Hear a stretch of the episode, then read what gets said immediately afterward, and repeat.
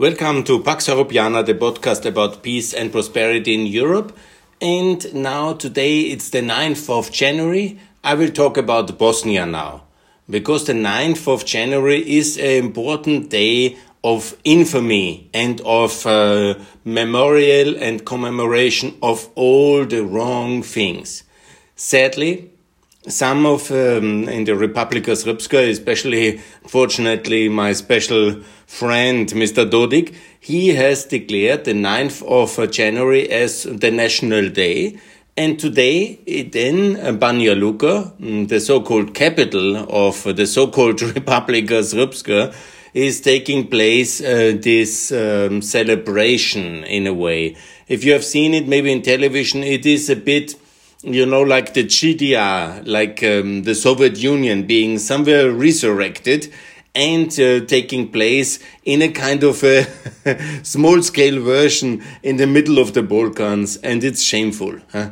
Not only the masquerade of having these Soviet style hats and all these things, but the whole symbolism of this day is very problematic and I call for no international um, personality uh, to celebrate or congratulate or uh, contribute in any way to that day. It should be a day of infamy, a day where, and that's important to understand, basically the Bosnian War started. In 30 years ago, on the 9th of January, uh, the Bosnian Serbs made the decision of their so-called republic basically a declaration of separatism, secession, and breaking away uh, from the Bosnian state. Even before from the Bosnian Republic at that state, if you want to uh, call it like this, because the independence referendum of uh, Bosnia was then taking place only on the 1st of March. And the real fighting started then in April, in April in 2092 and all the tragedies, the three year siege of Sarajevo, the whole uh, bombardment of a European capital for three years, uh, the siege of uh, Gorazde, of Srebrenica, the massacres uh, of the Muslim Bosnians in uh, Srebrenica and in Bijeljina, and all this ethnic cleansing. It took place exactly because of the 9th of January. This was the um, political start of the Bosnian War. This was a declaration of war against Bosnia. And of course, against uh, and uh, everybody with reason, and everybody, and against the people of Bosnia, because the whole philosophy. Uh, I won't like to explain it again. The whole philosophy is always genocidal. It's always ethnic cleansing it's all the way going back to the 19th century. Yeah? It's uh, basically all the um, Balkan people who have converted uh, to uh, the Muslim religion are considered Turks yeah, in this extremist philosophy, and they must be chased away to Turkey or killed. Yeah.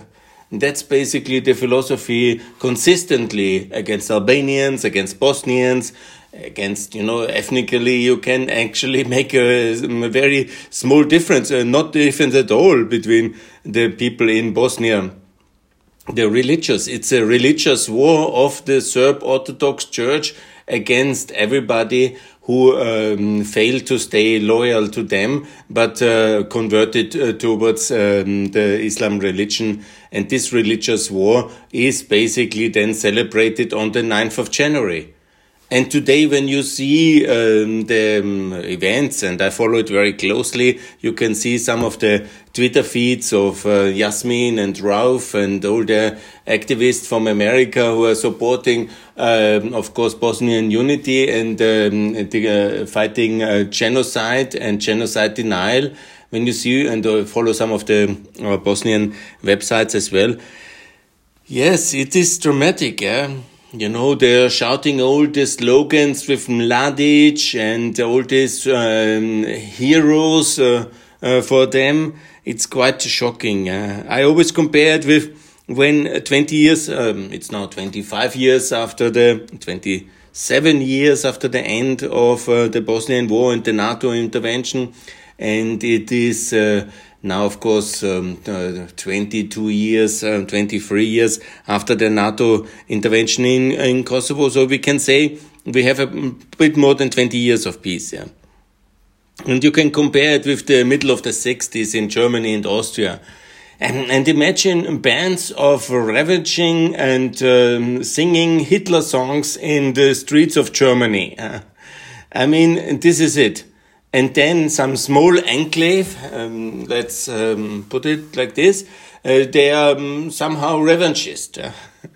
And uh, unfortunately, the, that would be the thing. Like it would be Bavaria still uh, singing Hitler songs. Yeah, this I think you can compare it uh, very much like that. Yeah, and this is for me so it's even frightening.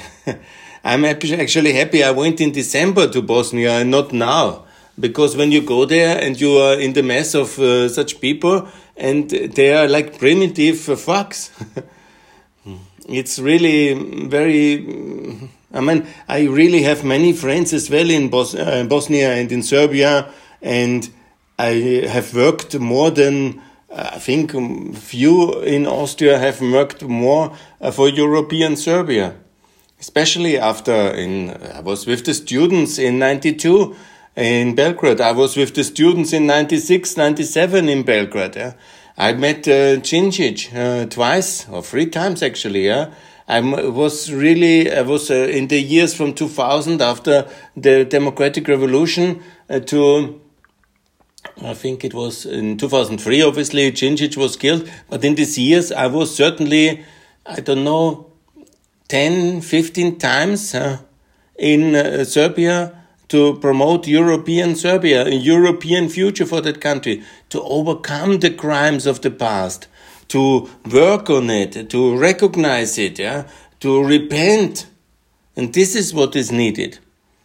And uh, certainly, what is not needed, a revanchist, Russian backed, and from some extremist. I see that French politicians from Le Pen were there or are there today in Bosnia, and it's also uh, the uh, the, the Chinese ambassador or a representative from the embassy, and of course the Russian ambassador is going to Banja Luka on this day, on the 9th of January, basically celebrating separatism.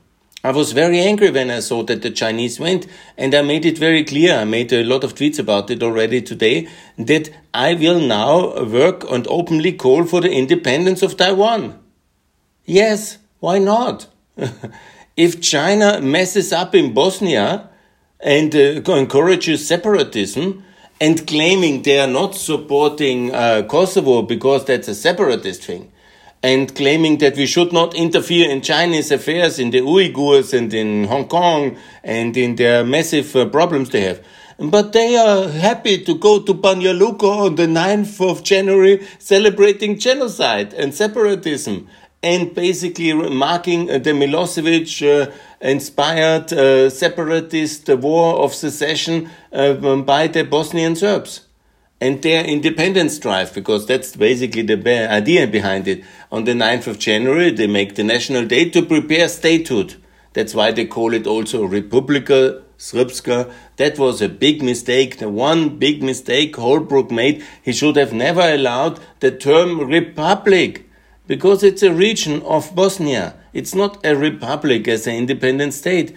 And also to, to have the denomination of Srpska, meaning the Serbian Republic, that is a big, big uh, no go. it was a big mistake. It was the fundamental and founding mistake of the Dayton peace agreements it would have been much better to, with overwhelming force, regime change Milosevic away, and we wouldn't have had the whole disaster we had later with the second war to fight Milosevic when he saw the weakness of the West because he got what he wanted, the Republika Srpska, as the nucleus of an independent state when it's called uh, Republika Srpska. And it's not true that there are only living Serbs in Republika Srpska, if you want to use the term. Yeah? It's a multi-ethnic uh, country. To this day, obviously, many of the Muslims have moved to the safety of the federation and uh, the way it was all designed. Obviously, it's encouraging ethnic division. That is uh, actually very unfortunate. and in the name, it should have never been called Srpska. I made an article on my Substack site, you can see it as well, where I have reported about my visit to Bosnia in December. And um, I also touched some sensitive trigger buttons. I know that. And it was uh, okay, I think so. It was necessary to make very clear what really is happening because we are in a long term struggle here. The Bosnian, uh, the division of Bosnia, basically the integration of Bosnia in Serbia, and then the ethnic cleansing and the killing of the Turks. Yeah? This was the long-term strategy. The Turks, not the Turks, the Bosnian, the Muslims, uh, the Bosniaks. Yeah? That is the long-term strategy of uh, Serbia already since the Berlin Congress.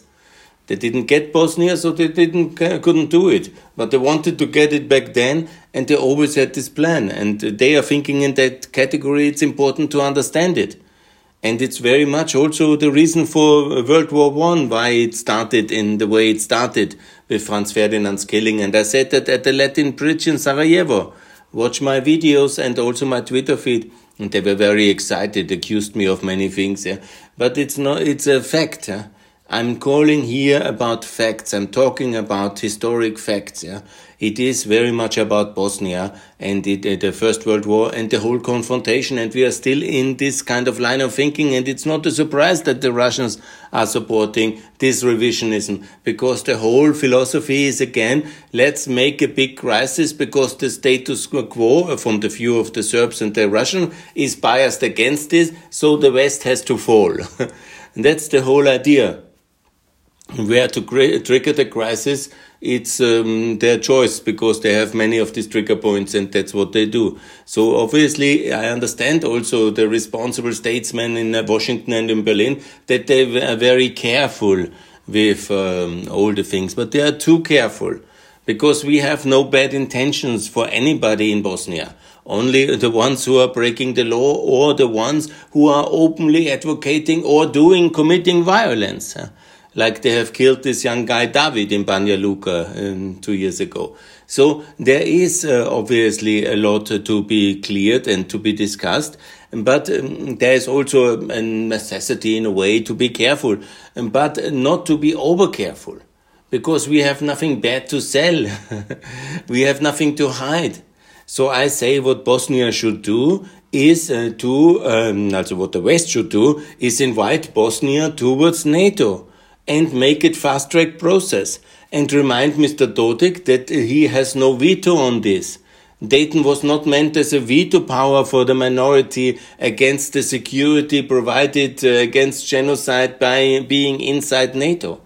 And then if that's a misinterpretation, this has to be made very clear. And it's good for all Bosnians and all uh, Serbs as well in the future to be in NATO. So Bosnia must be fast invited to NATO together with Kosovo. And both are the 31st and the 32nd uh, countries in NATO. The process of ratification and membership of both has to be started very soon. And then we parallel also uh, uh, Bosnia. That means the Euro introduction together with Albania and Macedonia. And then we have the Euro in Bosnia. That would also smooth some of the Bosnian Serbs who are uh, reasonable and they will see Europe is very seriously because together with NATO accession comes the Euro and also the EU candidate status because it's utterly unfair that Serbia, aggressive bully, ravages power, which is causing most of the problems in Bosnia, because they all claim to support uh, Bosnia and they encourage, of course, separatism. They, while Vucic is not saying it, yeah, he is doing it. Today, for example, I saw the video yesterday evening. There was the head of the Serbian secret security apparatus, the secret police, the Gestapo, the KGB. It's called BIA. That's the new way. It was called UDBA. This um, CEO or the director of the CIA of Serbia, whatever you want to call it. It's an organization with a very bloody track record. Don't forget, yeah. This is Arkan's uh, paymasters, and this is the people who committed all the targeted killings in Germany and in France and in Western Europe of um, Yugoslavian dissidents. These are very brutal um, people. And he comes to Banja Luka for the ceremony and brings greetings and uh, calls uh, Bravo Republika Srpska. I mean, a CIA director should not have uh, events at public. Uh, I think I don't know how is it in America, but we don't send our CIA directors or our Secret Service directors as speakers at political events.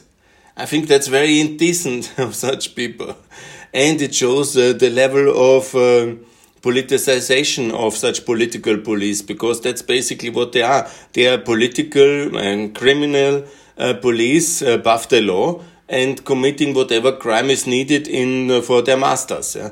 That's what the communist countries all over the world had, and that's one of the reasons why I say that every every Eastern European ex-communist country has to be prior in NATO in order to clean the security apparatus and just military police.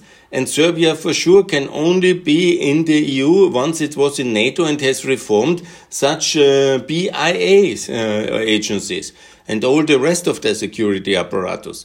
Because otherwise we are importing a poison chalice, yeah? a Trojan horse of Russia and uh, internally rotten fruit with a security apparatus which is run on KGB lines.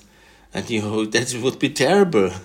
There's no place in the European Union. That's why I call so often for Serbia to be frozen in the EU candidate country status. And Bosnia and Kosovo, they are victims of Serbian aggression, should be EU candidate, fast tracked into the EU, Euroized in the case of Bosnia, and of course also um, Albania and Macedonia, and then also to be set on a clear target for 2029 to be in the European Union and before obviously Albania, Montenegro, Macedonia already, and then to make the Serbian voters an offer best before April uh, the 3rd, uh, 2022 elections.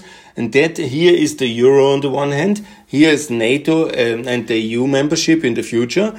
And on the other hand, you can be isolated and uh, be happy with China and Russia.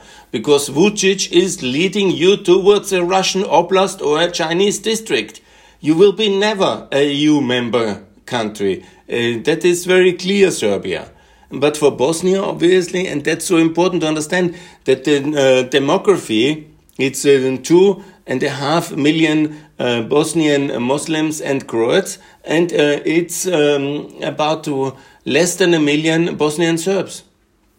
And I say, always we want uh, to live in peace and harmony in Europe. Everybody must be welcome. So let's open the labor market for all Bosnians as part of this package. And obviously that will be understood by the Serb voters. I have already in my recent uh, article and uh, podcast as well, I have said that there is about 220,000 people voting for Dodik. His presidential candidate had 330,000 in 2018. But this is the voting segment, yeah. Eh, maybe about 250,000, a maximum in a binary presidential election, 330,000, yeah. So it's not uh, the world.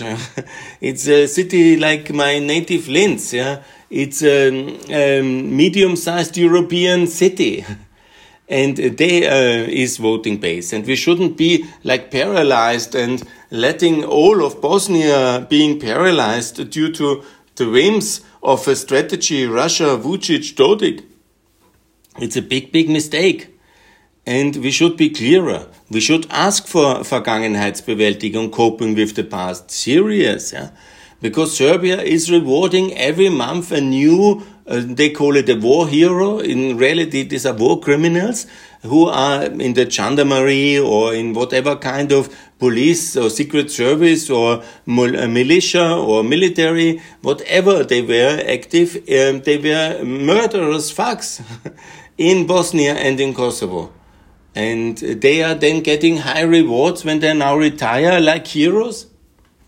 And their names is sung as the heroes in the streets in kind of Nazi style uh, torch processions through the city of Banja Luka.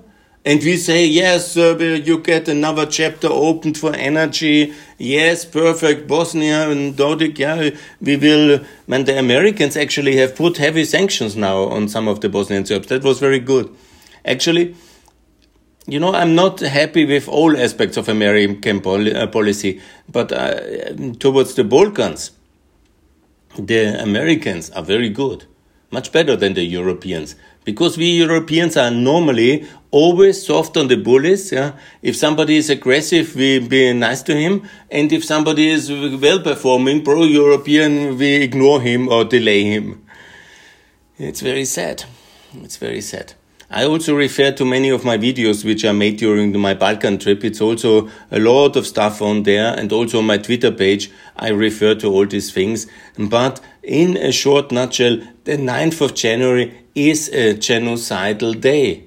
It's a terrible day of separatism, secessionism, and the start of the Bosnian War. Because always remind yourself on the timeline how it was in the decisive years of 1990, 1991. It was in November 91 when the Serbs escalated the terror attacks on Vukovar in Croatia, and uh, half of Croatia was in flames in these years. Yeah, and then, uh, when this was in the eyes of the Serbian extremists going wonderfully because a lot of people killed, ethnic cleansing, and they in a way had taken control of these territories because Croatia was a new country and obviously the West was surprised and Europe like always divided and we made a lot of appeasement always. Yeah. So they were in the way consolidating power in this uh, Eastern uh, Slavonia and uh, Krajina in Croatia and they felt very much empowered. And then they did uh, the decisive strike in Bosnia with the declaration of independence of their Republika Srpska on the 9th of January. And then uh, they started the escalation and the siege of Sarajevo. And it was the Bosnian Serbs who started the war, not the Bosnian uh, Muslims or the Croats. Just to make it very sure, there is this long raging debate in Europe about equidistance. Yeah? And it's true, a lot of crimes were committed in wars by all sides. Yeah, that's absolutely true. And I don't, I'm very hard as well on all the Croatians who committed crimes and all the Bosnian Muslims, all the UCK leaders who committed crimes. I say they have to be brought to justice for their specific personal crimes. But let's never forget the Slovenians, the Croatians, the Bosnians, and the Kosovars, and the Montenegrinians later then were the victims of Serb aggression. it was Milosevic starting the war. It was Milosevic starting uh, to make a declaration of war already on Vidovdan on the 28th of uh, June on 89 in Kosovo. He then declared the greater Serbian philosophy, which basically means taking the land and uh, chasing everybody away and consolidating a greater Serbia without the Catholic Muslims and the uh, Muslim Albanians and uh, Muslim Bosniaks and chase them all away, get just the land, settle Serbs there, and that is the philosophy he took as a substitute uh, after socialism in a way. Didn't provide him a strong enough power base to claim the power in uh, Yugoslavia at that time still. And he declared these activities uh, this kind of ideological new base as his fundament. He riled the masses and he started the war in Slovenia, in Croatia, the horrors of Vukovar, in the Krajina, in uh, the 9th of January in Bosnia, and then later continued obviously with and escalated it with the siege of Sarajevo and with the Gorazde and with the Srebrenica, most famous now the Srebrenica genocide in July 95 and he also took our guys hostage don't forget it yeah it's also very personal what they did it against the west yeah mistreating our guys uh, taking the UN soldiers hostage making fool of ourselves and so on and so on this is all on the list and it is the Serb extremists who started all these things. And they are responsible for the Balkan Wars, yeah? And not the Croatians, and not the Slovenians, not the Bosnians, not the Kosovo. No, no, no. And nevertheless, let's also be very clear that it's much better how it is today. The present peace order is working. Bosnia is working. What is not, and Kosovo is absolutely working. What is not working is the north of Kosovo. Has a lot of criminal activities, a lawless area, because there's a limited access of the Kosovo authorities to the north of Kosovo. And what is not working is the Republika Srpska. the federation is working. Sarajevo is working. What is not working is the Republika Srpska. it is uh, much poorer than uh, the main part of uh, Bosnia. It's his failed economic policy of Mr. Dodik. While he has obviously the benefit of a euro-backed currency, the 10% flat tax, I was working for that, and all the good macroeconomic policy which Bosnia has as a member of a Stability and Association Agreement and the market access and CEFTA and Regional Cooperation Council. So it's not the macroeconomic policy which is wrong. It is uh, the unfreedom, the lack of freedom in the Republika Srpska this kind of theft on which it is built in many ways, yeah, and the unclarity in property ownership because of the many thefts and the many murders uh, and the ethnic cleansing. And all these things are hurting uh, the future of uh, Republika Srpska. And anyhow, there shouldn't be a Republika Srpska in my view. I have called many times after NATO membership, we need a federal structure, Austrian style of Bosnia, with uh, nine regions similar to Austria, can be eight or I think nine I have proposed, and I have made it very clear in this article on Substack if you want to take a look. So, good. That is the future of uh, Bosnia. And then in the European Union, same like Austria. And Austria should also join NATO in the meantime and also obviously Kosovo. And it would be much better if my Austrian friends would be reasonable because as the First World War has started in Bosnia, it would be so meaningful uh, when Austria joins NATO as well. And it would also be so meaningful towards Serbia because they always use the Austrian neutrality as a role model how to be anti-American, anti-NATO, but in the EU. and that's exactly very wrong uh, for many reasons. And Austria should join together with Bosnia and Kosovo, NATO. And that will be my campaign in the coming months and years in order to lead Austria into NATO together with Bosnia and Kosovo. The faster the better. And now when there is the summit with um, Joe Biden on the on the 10th of January, actually, I recorded now on the 9th. Uh, so it's the 10th, it's tomorrow. And I saw on Twitter some of the delegations of Russia have already arrived in Geneva.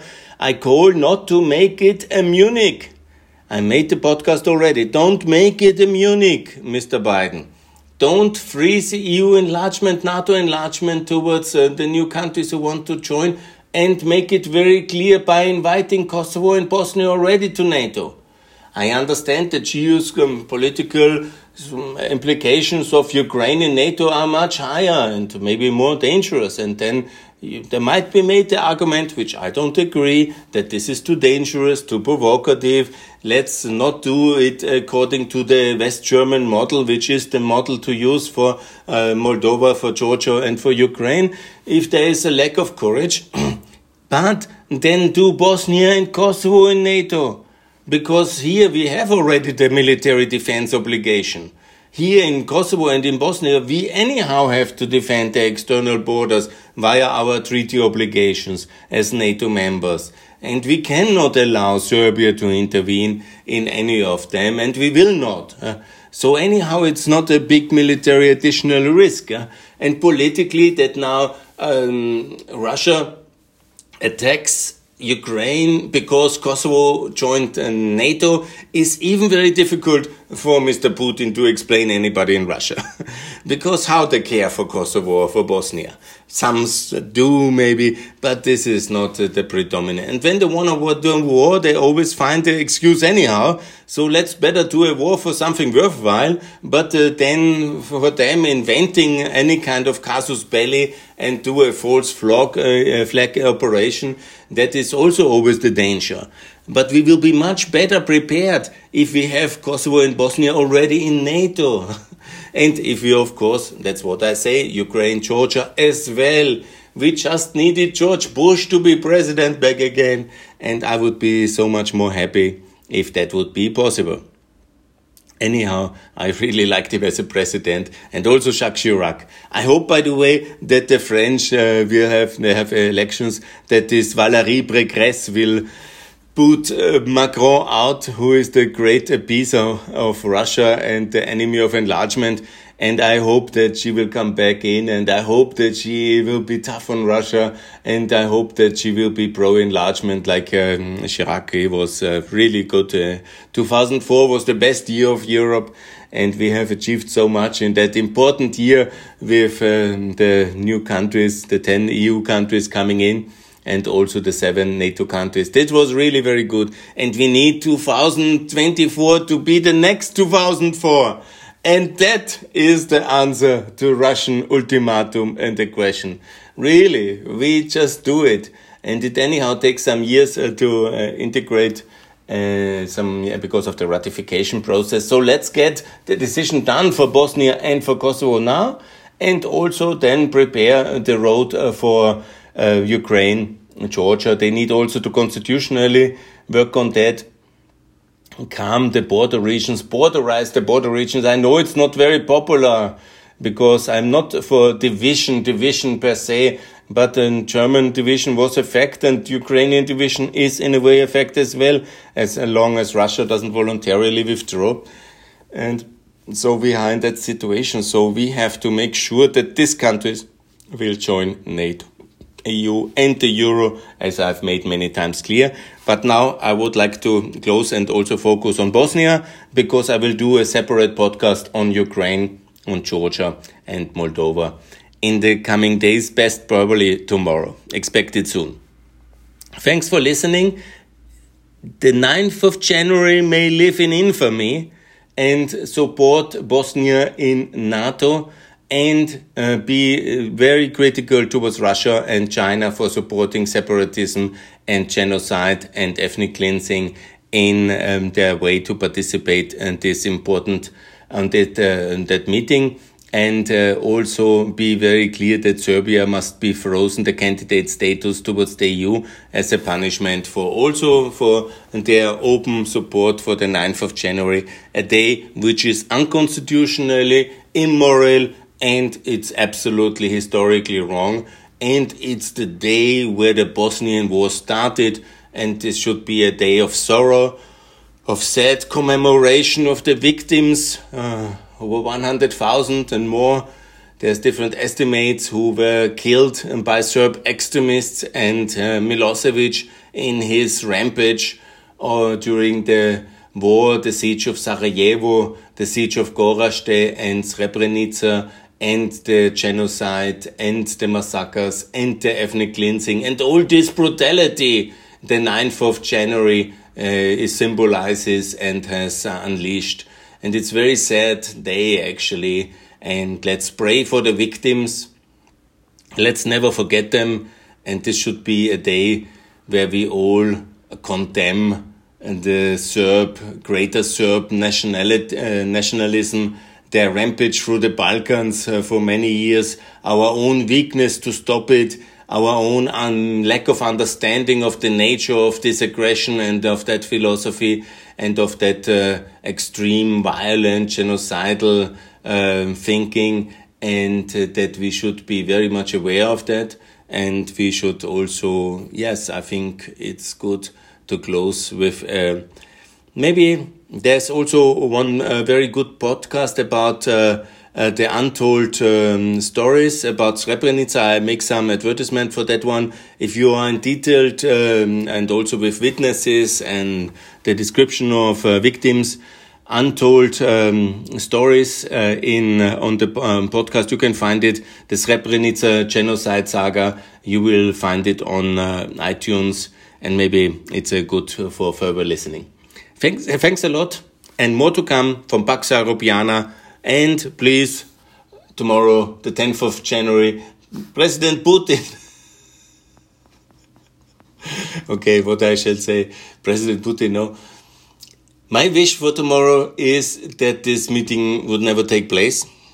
My wish for tomorrow is that Mr. President Biden is not like in Geneva the last time, but it's more clearer and that we hopefully have um, a policy in the future where not Russia dominates and decides uh, who can join NATO and the EU, but we ourselves decide who we want to protect and help by integrating and that we are a little bit more courageous in Europe and that we believe this dream of the common house of Europe with the same energy we did in the 90s and in the 2000s.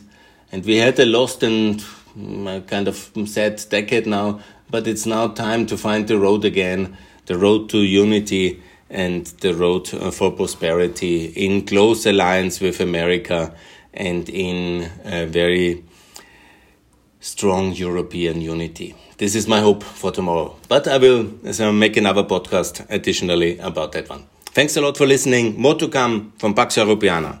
Bye.